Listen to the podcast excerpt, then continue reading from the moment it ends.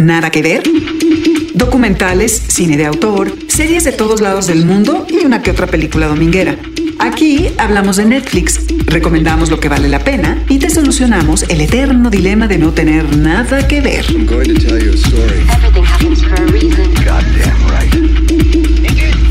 Nada que ver, un podcast original de Netflix. Ha llegado la hora de ser prácticos.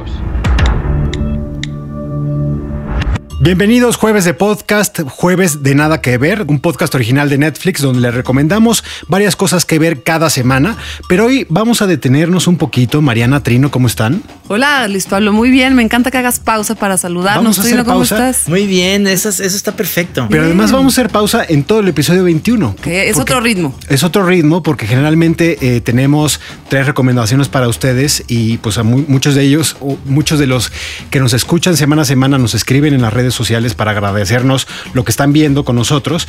Pero ahora les vamos a proponer pues una cosa... eh, pues, de largo aliento. digamos. Distinta. Distinta y de largo aliento.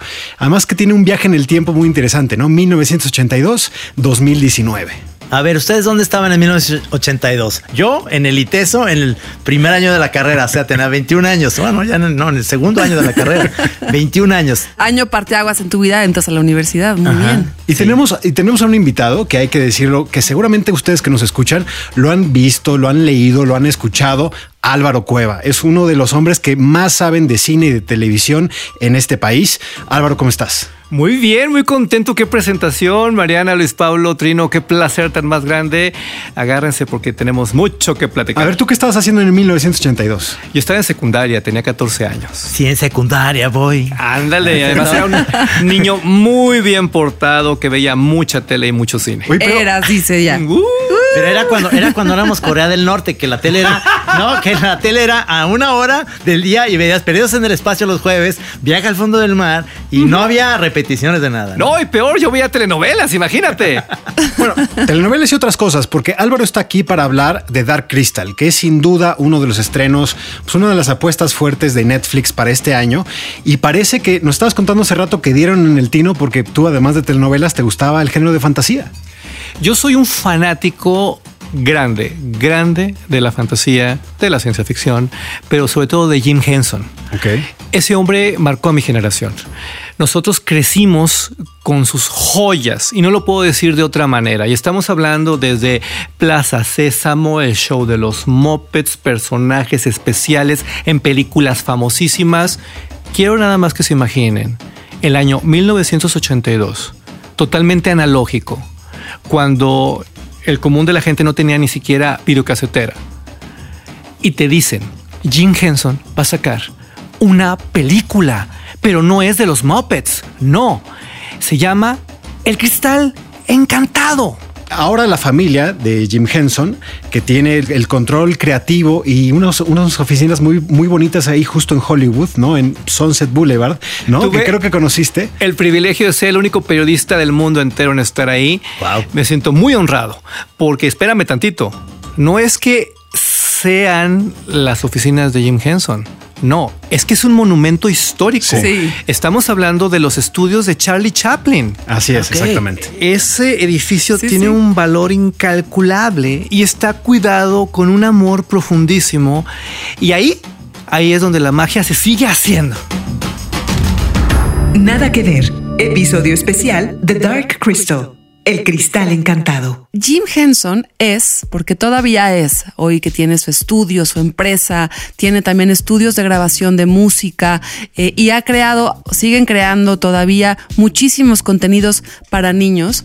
Un creador, un talento, un artista todoterreno, porque normalmente nosotros conocemos las obras de Jim Henson dedicadas a- al, al público infantil y juvenil, desde la inteligencia, desde la creatividad, desde las propuestas, pero también él hizo eh, documentales cortos, muchos asuntos experimentales que tenían que ver con la música.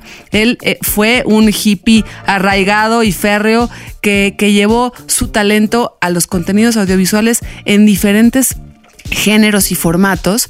Y ese, ese al final su, su tiempo lo dedicó a los contenidos para niños pero desde un punto de vista divertido, irreverente, experimental, aunque con narrativas tradicionales, que a mí yo creo que es lo que entendíamos todos como niños, eran muy sencillos, pero también muy retadores a la vez, muy distinto a lo que veíamos normalmente en otras caricaturas. Y como dices tú, él es un monumento a la creatividad. Ese hombre era un genio y su legado sigue muy vivo. Y yo quiero que se imaginen cómo éramos los niños, los chavos de aquellos tiempos.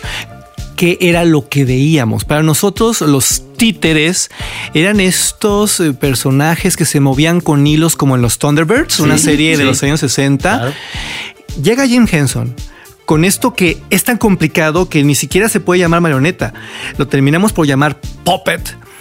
Y todo, todo vuela, todo cambia. Tienes a Beto, tienes a Enrique, tienes a la rana René, tienes a los personajes de los Muppets, a Miss Piggy. Y además, cada uno de ellos te dice una cosa diferente, cada uno de ellos representa, Representa. un valor distinto. Eh, eh, y, y además, un- una diversidad muy clara, el tema de género.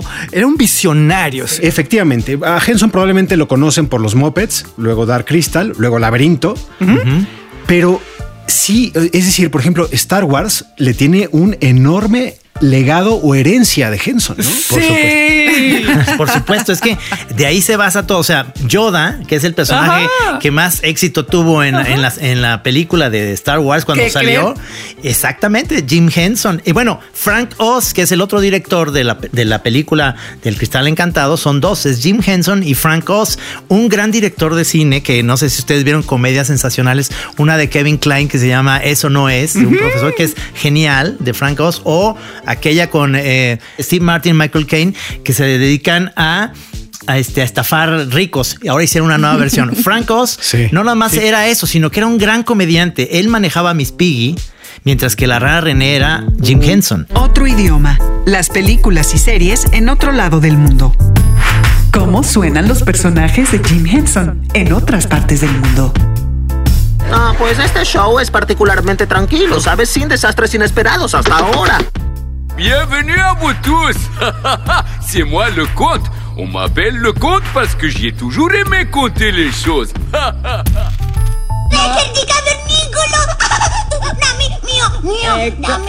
Allora, come si dice? Ancora. No, non si dice così. Eh, Dai, cerca di ricordarti. me desculpe, senhor. Pode me emprestar isso um pouco? Eu vou ensinar esse sujeito a não mexer com uma dama, entendeu? Oh, oh, obrigada, obrigada.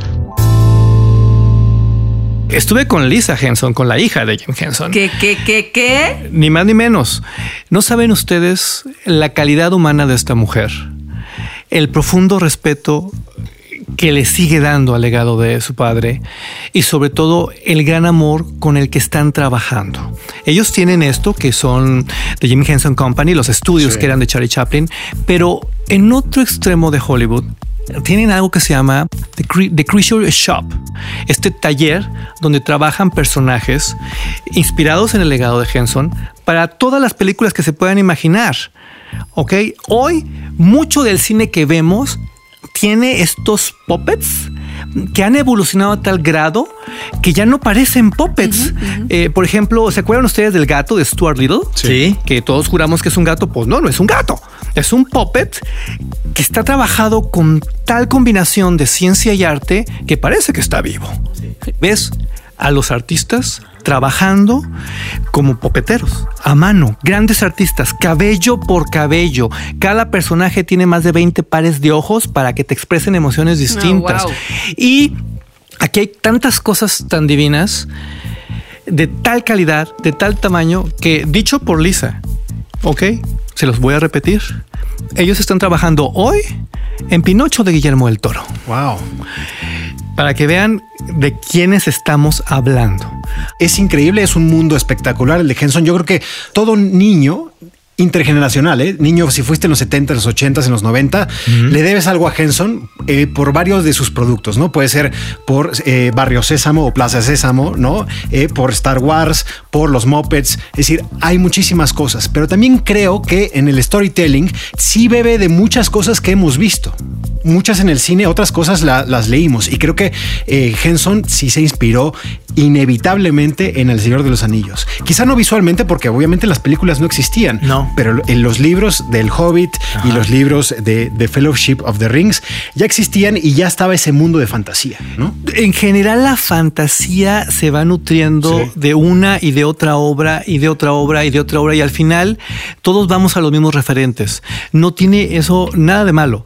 De hecho, me va a encantar cuando las nuevas generaciones vean esto, porque de repente van a ver imágenes que muchos consumimos en 1982 y que de repente van a decir, ay, se parece a, por supuesto es, y nada, esto fue antes. Totalmente. Como antes hubo otras cosas. Y comentabas algo muy bonito hace rato, este asunto de lo intergeneracional. Sí. Lisa Henson me hizo ver algo que yo no había detectado, y es que los creadores originales de El Cristal Encantado, la película, siguen vivos. Son personas un tanto mayores, pero ahí están. Y sus hijos, junto a ellos, están trabajando esta serie. No, El resultado es una unión familiar pocas veces vistas, vista en Hollywood, donde tienes a padres e hijos. Un oficio que se hereda, ¿no? Ajá. El del titiritero, que se hereda de generación en generación. Quiero yo recuperar esta frase que decías del amor de Lisa Henson y de toda la tribu Henson que a la fecha se sigue dedicando a la generación de contenidos eh, inteligentes, distintos, experimentales, pero sobre todo yo lo veo, yo no conocía a, a Lisa, se ve en los contenidos amor, o sea, es unas ganas como de, de generar siempre un mundo mejor y yo creo que hoy es muy bueno tomar en cuenta estos contenidos con esa precisión, con ese oficio artesanal, pero en la sencillez. Nada que ver. Episodio especial The Dark Crystal. El cristal encantado. ¿Les parece si hacemos ese viaje en el tiempo a 1982? Perfecto. Para entrarle de lleno a The Dark Crystal, la película de Jim Henson y de Francos. La película de 1982, The Dark Crystal o El Cristal Encantado en América Latina, es una película de culto dirigida por Jim Henson y Frank Oz. You must find the shard. The crystal shard. The crystal shard. To save our world, Gilbling.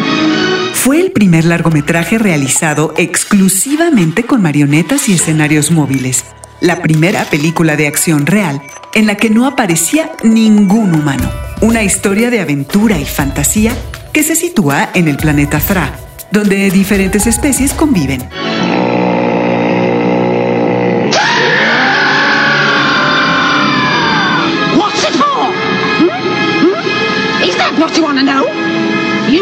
What this is all about? La película relata la epopeya del Gelfling Jen y sus amigos para reparar el cristal encantado, fragmentado hace mil años y fuente central de armonía, paz y sabiduría, y salvarlo de los malvados Skeksis, disponible en Netflix. Es curioso que tienen que ir al 82 para ver el futuro de la serie, ¿no? Sí, es decir, claro. una serie que sale en 2019. Tenemos que remontarnos 37 años al pasado para ver lo que va a pasar como desenlace. Entonces, yo no sé si hay que contar spoilers o no. Pero es muy, buen, es muy buena situación en esto. Cuando lo pensaron, en vez de hacer lo que sigue, vámonos para atrás, que eso es sensacional porque te- lo que tienes ganas es de volver a ver el cristal encantado, que a mí en realidad, desde un principio, en España se, se lo subtitularon mejor, que es el cristal oscuro, porque en realidad es- no está encantado, es un cristal oscuro.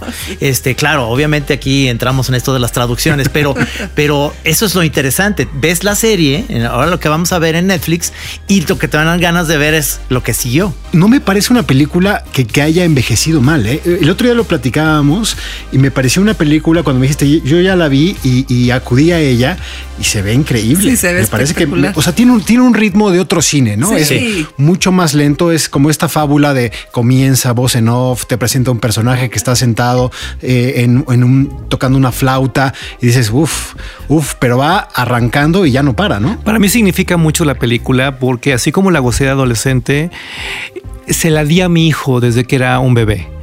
Y es una película que vemos recurrentemente en casa porque nos une, porque significa cosas, porque él desde pequeñito la podía entender y porque él desde pequeñito veía y vivía los personajes de una manera muy especial, porque tienen un diseño tan específico, tan entrañable, que no hay forma de que tú estés ahí y no sientas cosas cuando ves a esos personajes tan bonitos. Le tomó a, a Henson casi 10 años desde que Pum tuvo la idea, este, consiguió los derechos, eh, consiguió todo el equipo y empezó a hacer eh, toda la tecnología que se requería en aquel entonces para que fuera una película no animada de mopeds, de puppets, de marionetas, sumamente sofisticada, ¿no? Ahora, él ya venía de un éxito total en la televisión con el show de los Muppets y ya había hecho una película de los Muppets que es muy divertida, la verdad. Cuando,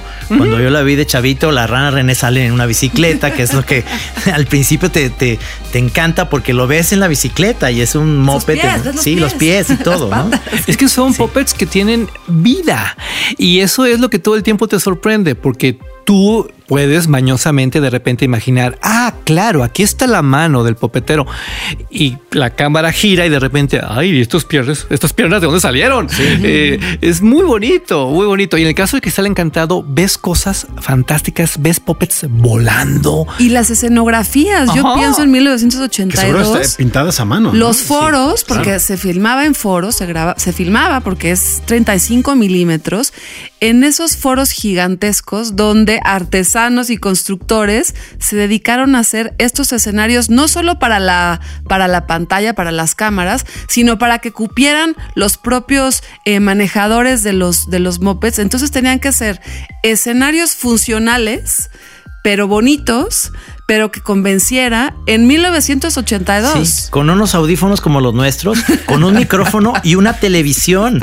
Y lo tenían ahí, una televisión pequeña en blanco y negro para saber a dónde estaban manejándose. Les voy a hacer una confesión personal. Hay muchas imágenes de Cristal Encantado la película que yo suponía que se habían hecho con algo así como botargas, Ajá. porque son majestuosas, son unas tomas lejanas, preciosísimas y todo.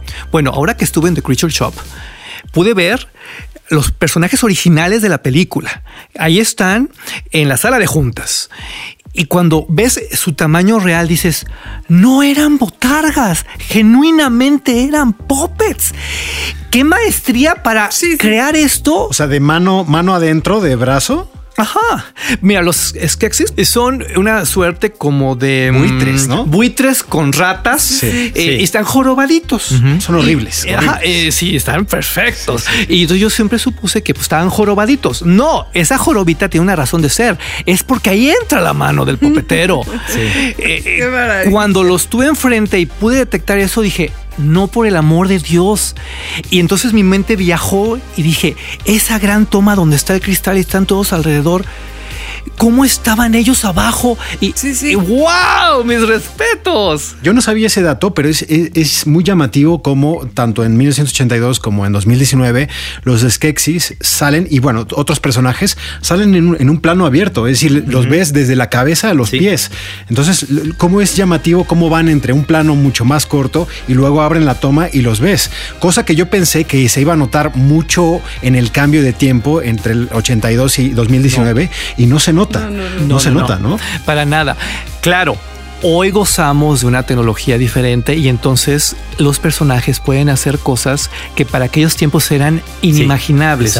si los originales eran preciosos, bueno, los de hoy, quítense que ya llegamos. Sí, sí, sí. Porque hoy, adicionalmente a este talento, esta fortaleza física de los popeteros, hay todo un equipo de científicos que trabajan las pieles de los personajes para que tengan las texturas adecuadas, que trabajan cabello por cabello, pero que además meten, vamos a llamarlos robots, pequeñas cuestiones de alta tecnología que están trabajando a distancia. Entonces el popetero trabaja y de repente se mueve la frente y de repente las orejas se mue- Eso no lo puedes hacer con una mano. Eh, hay un equipo y el resultado es una criatura viva, Sí, sí. eh, real, tangible, porque no es animación 3D, es, es, es de verdad, tiene Sí. cuerpo, tiene peso y eso no existe nada igual en el mercado. Por eso estoy convencido de que quienes gocen de Dark Crystal, Age of Resistance, la serie, serán inmensamente felices. porque van a descubrir algo como no hay más. Oye, vi que Álvaro sí fue feliz, sí fue feliz como niño en Hensonlandia. Es que tú en imagínate Hensonlandia. descubrir los secretos detrás de todos estos personajes. Me muero. Platiqué, por ejemplo, con John Criswell, que es uno de los eh, señores que estuvieron trabajando los efectos especiales. Ese hombre, bueno, yo me lo quiero traer a México porque creo que podríamos ser grandes amigos. Es como un científico loco. Entonces eh, me enseñó a manejar la parte robótica de los personajes eh, y tienen su columna vertebral eh, y para los deditos y para las uñas. Eh, y es precioso cómo van manejando circuito por circuito, porque normalmente en este negocio o ves arte o ves ciencia. Sí. Nunca ves esta fusión tan, tan hermosa. Y aquí lo puedes constatar. Entonces, eh, estos chavos que hoy gozan de los robots y que gozan de los videojuegos van a gozar Dark Crystal. Y los que gozamos de otra perspectiva más audiovisual, bueno, seremos inmensamente felices. Lo que leí también es, es que a la diferencia de, de la, de la película, ahora pesaban 60 kilos en aquel momento los, cada personaje. Entonces era hacer esto y el peso estaba sobre el... el- ahora el material es súper liviano. Es decir, ya tam- también la tecnología Claro. cambió en ese sentido. Y hacen unas cosas que no hacían antes, que les tengo que decir, no son spoilers, no se asusten. ¿sí? Son Pero, antojos, son antojos. pero ahora eh, los puppets lloran. Sí. Ahora los pop- a los puppets les salen mocos. Ahora es que Ah. es- Ah, eso es, es- es- Eso es sí, lo que ¿qué tiene tal esa, Ahora, esa escena ahora tienen sangre, ahora vomitan y lloran y les salen mocos. O Sí, sea, sí. ya es diferente. y vuelan y nadan y se avientan saltos. nada. Hablemos, hablemos un poquito también de la historia. Ustedes que tienen, que, este- que tienen hijos, tú dices, a tu hijo de, de 14 años ya es una película de referencia. También Chema, tu hijo sí. eh, Chema es adolescente. Eh, tus, tus niñas sí son un poco más jovencitas. Pero yo como Álvaro experimenté. ¿Y qué tal? Y, les encantó. No, no creo que entendieran mucho sobre la narrativa y la historia en sí. Sí. Pero estaban cautivadas con Dark Crystal. Pero es que a pesar, la película, a pe- cautivadas. A, pesar de ser un, como un cuento de hadas, Sí. tiene una oscuridad que yo veo que es, podría ser un poco más, más profunda, un, poco más malvada que otras. ¿eh? Llámalo, De la época, llámalo sofisticación editorial. No porque sea un contenido para niños, es un contenido bobo. Exactamente. Es un gran contenido. Así es. Sí. Y ahí está la clave. Sí, ahí está la Cuando nosotros éramos niños, el contenido infantil tendía a ser como muy básico. Hoy que los niños se leen sagas completas, que devoran cualquier cantidad de materiales eh, a través de lo que quieras. Esto, bueno, está que ni mandado a hacer, porque los reta. Los reta a que vayan descubriendo lo que hay detrás de cada clan, los reta a que vayan viendo cuáles son los valores de cada uno de los personajes y porque si necesitas tener la capacidad para ligar la escena 1 del capítulo 1 con la escena 4 del capítulo 3 y entonces descubrir que lo que pasaba aquí era lo es hermoso como historia, casi como cuento. Y genuinamente está revolucionado. Porque tú que tienes muchos años viendo esto, pues de repente dices, claro, en la escena va a ocurrir. No.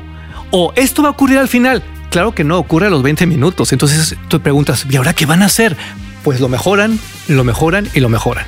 Pero el reto que, que cumplen muy bien también con lo contemporáneo es que siguen siendo otra vez historias muy tradicionales en donde es fácil la comprensión universal de esos valores con unas narrativas nuevas. Yo eh, me parece que todo eso que han trabajado a lo largo de tantos años en, en los laboratorios Henson, que así le, me gustaría llamarles, eh, es único, es único. Cómo contar historias con esa tradición narrativa, pero de una manera distinta, experimental y que justamente rete al nuevo espectador. Y no importa si eres niña, porque como niña creces. No importa si eres niño, porque como niño creces. No importa si eres papá, porque como papá creces. Todos terminamos llevándonos a algo de Dark Crystal. ¿eh? Es asombroso lo que ocurre aquí. Nada que ver. Episodio especial The Dark Crystal. El cristal encantado. Vamos al futuro, 2019, donde llegamos a la era de la resistencia en este universo que ha creado Henson de El Cristal Oscuro o The Dark Crystal. Son 10 episodios y se trata de esto. La nueva serie The Dark Crystal, Age of Resistance o en español El Cristal Encantado, la era de la resistencia. The crystal of truth source of all life. Una precuela en 10 episodios de la mítica película de 1982 que respeta y homenajea la creación original del ya fallecido Jim Henson. Producida, entre otros, por su hija Lisa Henson y dirigida por Louis Leterrier. The Skeksis have corrupted it. And now our world is at risk from the darkening. What is the darkening? La serie nos regresa al planeta Thra, cuando tres Gelfling descubren el horroroso secreto detrás del poder de los Skeksis. Emprenden un viaje épico para encender los fuegos de la rebelión y salvar su reino. I saw something. We read too many stories. No, this was real. Everything the Skeksis ever told us was a lie. And now everyone and everything is at risk. Jim Henson's Creature Shop, la empresa de efectos visuales que participó en la película de 1982, se hizo cargo de construir los escenarios y los personajes de la nueva serie. Brian Froud, creador de los diseños originales, al igual que muchos de los creativos que participaron en la película, también trabajaron en la serie, disponible en Netflix a partir del 30 de agosto. Y es curioso cómo en este tiempo transcurrido desde el 82, me parece que se adapta muy bien eh, esta serie.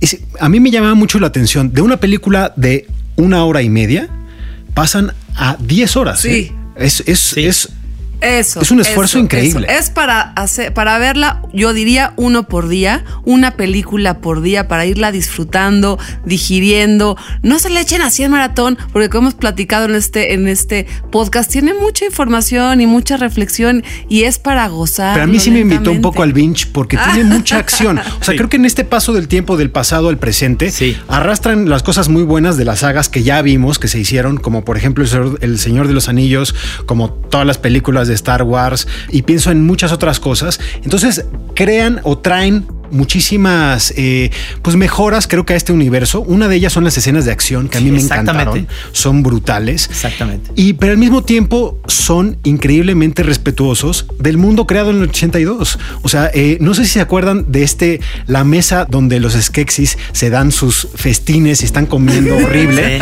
Sí, sí, sí. O sea, si tú espejeas entre las dos... Es buen ejercicio, Las dos, exactamente, entre las dos, dos eras, ves lo respetuoso que es la serie actual con la película del 82. Sí, y digo, y me pasa igual un poco como me pasó con Star Wars cuando hicieron las precuelas, ¿no? Que dices, algo pasó en lo que va a venir en el futuro se volvió más lento, porque esto que estamos viendo es mucho más con más acción y de repente después se volvieron lentos, que es lo, lo que pasó en el 82 con una película que tenía otro ritmo. Se adaptaron a estos tiempos y una de las cosas al margen que me gusta mucho de esto es también eh, el, el personaje, los personajes femeninos se hicieron más fuertes y más preponderantes. Que ¿no? eso tiene que ver con un, un asunto contemporáneo, ¿no? También es un público distinto y sabemos hoy que las chicas consumimos muchos contenidos y Netflix lo sabe y también por eso está dedicados a tantas a tantas chicas que vemos. Yo vi dos cosas actuales. Uno, perdón, eh, el empoderamiento femenino, efectivamente. Exacto. Eh, Eran dos personajes de los Geflings en el 82 y ahora son muchísimos más. Sí. Me encanta un, un, eh, porque tiene cosas de humor. Eh, los Skeksis, hay un momento donde están dos platicando y llegan las princesas, eh, las hijas de la reina, Sí. y, y le dicen, oye, ¿y esta quién es? No tengo idea. Se parecen, todos son iguales. me encanta, me encanta. Y eso creo que nos pasa también un poco a los espectadores. Entonces hay un montón de herramientas que nos ayudan a entender Claro. quién es quién es quién, de dónde vienen, etcétera, etcétera. ¿no? Pero algo al margen que se me hace interesante es que la vimos en inglés y al que conocemos, al actor que conocemos en la casa como el ajojolí de todos los moles, que es Simon Peck, tiene unas voces ahí Sí. que él está en todo, está en Star Trek, está en Star Wars, está en, en Misión Imposible, está en todo lo que es acción, diversión, está él y ahí está. Hay varios actores No, que las hacen un voces son increíbles. ¿eh? Sí. Está Elena Bonham Carter, está Taron Ed- E- Egerton, el que fue ahora Elton John en la película, en el biopic de su vida. Eh, hay, hay figuras. Está Mark Hamill. Mark nada Hamill, exactamente. Ahora, esto es en inglés. En español mexicano es delicioso tener a Marina de Tavira, a Jesús Zavala y a muchas de las más grandes luminarias de la industria del doblaje mexicano. Ahí les va el chisme. Un problema que solemos ver en las películas cuando hablamos de doblaje es que casi siempre privilegian a las estrellas de moda para darles grandes personajes. Y se olvidan de nuestros fabulosos actores de doblaje mexicano, quienes están capacitados y tienen, bueno, la Una bandera tradición. del mejor doblaje del mundo. En el doblaje de El Cristal Encantado, la de la Resistencia, Netflix hizo algo muy sabio, que fue juntar a las luminarias de hoy, como Magna Tavira, como Jesús Zavala, con las super, super personalidades de esta industria tan castigada. El resultado es magistral porque tienes todo el know-how, toda la experiencia, todo el talento y tienes toda la luz de las grandes Totalmente. estrellas. Y eso es, es como un balance que yo creo que se mantiene también en muchas otras partes, pero eh, y lo hablábamos como en la tradición y en el oficio. También en inglés, algunos de los personajes protagonistas, eh, obviamente no dijeron, ah, pues este es la- el actor de moda, entonces va a ser el protagonista. No, No, no. los protagonistas son gente que llevan años doblando en cosas de Henson, de los Muppets, Sí. durante décadas. Entonces está bien que, que tengan y que les den su espacio porque es una industria también que hay que mantener viva, ¿no? Lo cuidaron mucho como lo cuidaron la parte de las canciones, porque las canciones dobladas al español mexicano suenan perfecto, suenan precioso, porque nuestros actores de doblaje no solo están hablando, están cantando. Sí, es, un- es una joya. Qué un maravilla, qué maravilla. Realmente vale mucho la pena y lo que decías hace rato del, del dinamismo, sí, es evidente, porque es un vértigo total. Sí. En un solo capítulo pasan Muchísimas muchísimas, cosas. Y además, la riqueza visual no te la acabas nunca, porque hoy, a diferencia de lo que ocurría en la película, cada plantita de cada plano se mueve por el viento y entonces le va saliendo la, eh, la semillita y entonces eh, todo tiene vida. Es, es un concierto, es, es perfecto, es, es delicioso. Y me encantan los guiños, los guiños a los mopeds a los Sí. Henson- o a Henson, que por ejemplo tú ves una escena que puede ser en un bar, están bebiendo ahí, celebrando, hay música, etcétera, etcétera. Y de pronto la cámara se mueve a un rinconcito y hay un monstruito, ¿no? Así un- Sí, sí. Eso, eso es, son guiños que ya pasan en 82 y, y pasan en muchas de las producciones de, de Henson, Sí. que no son, no son eh, de los puppets protagónicos y que son animales simpáticos que te sirven como para. supuesto. Y que En Star como, Wars como sale. buen Henson tiene también eh, este personajes adultos mayores que son la alegría del hogar, ¿no? Sí. La alegría de, de esas tribus que también están en Dark Crystal ahora en la serie de 10 episodios. Y, y esto que dices de la tecnología, Álvaro, a mí me, me- me refleja, me gusta, me es empático porque logra conmoverte en todo momento. Y siento que eso sí es un poco distinto a la película porque los gestos, los pequeños detalles, como decías tú, los pequeños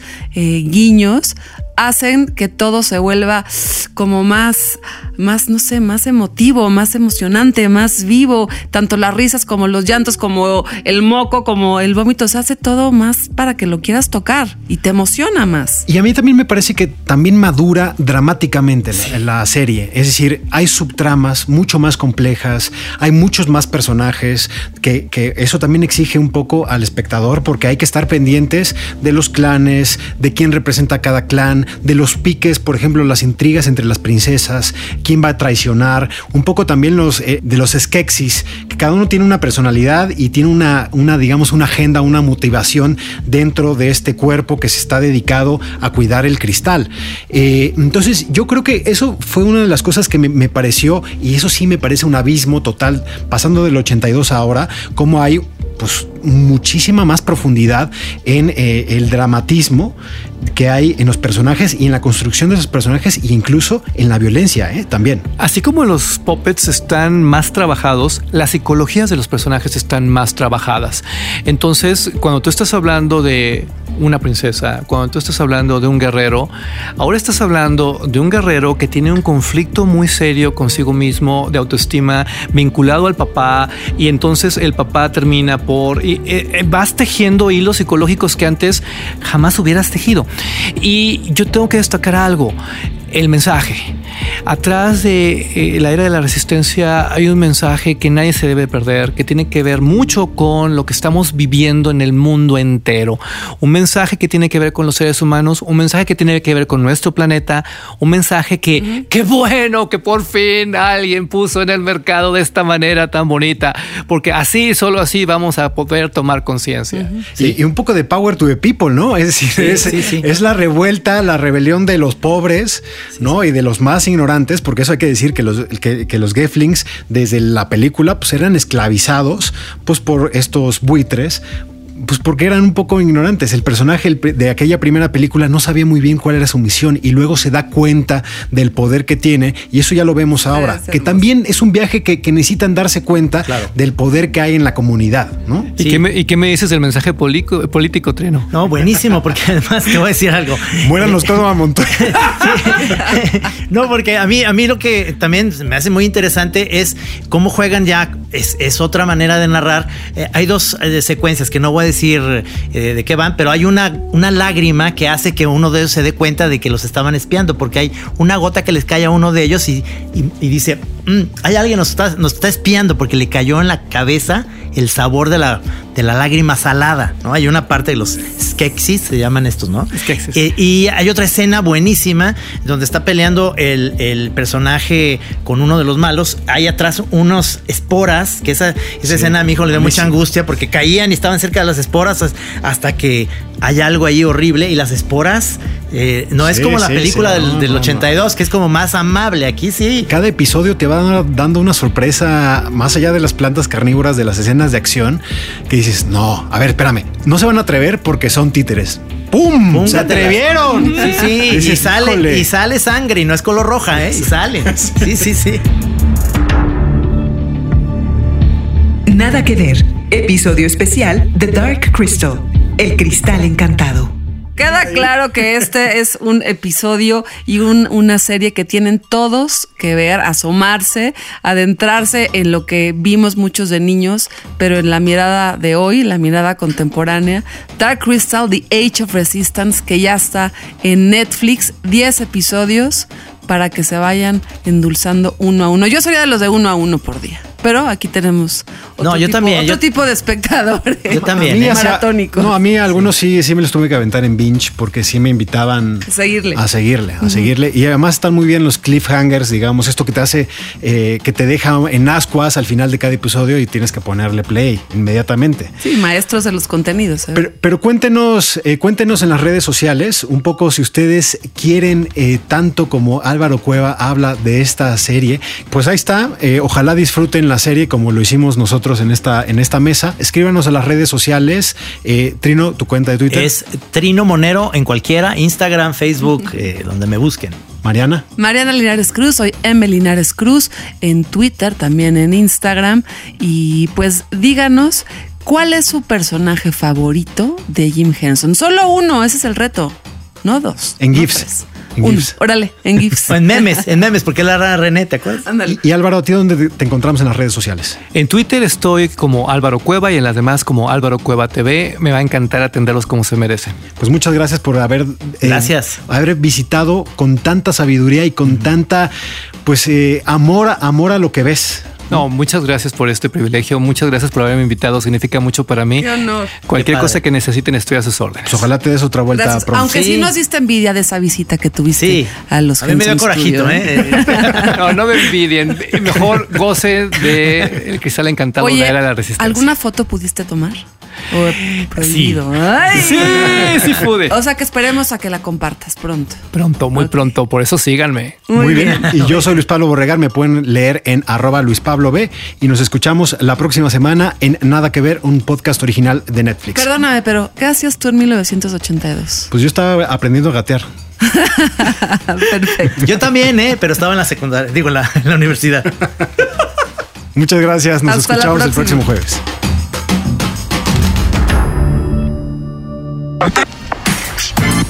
Nada que ver. Un podcast original de Netflix. Thank you.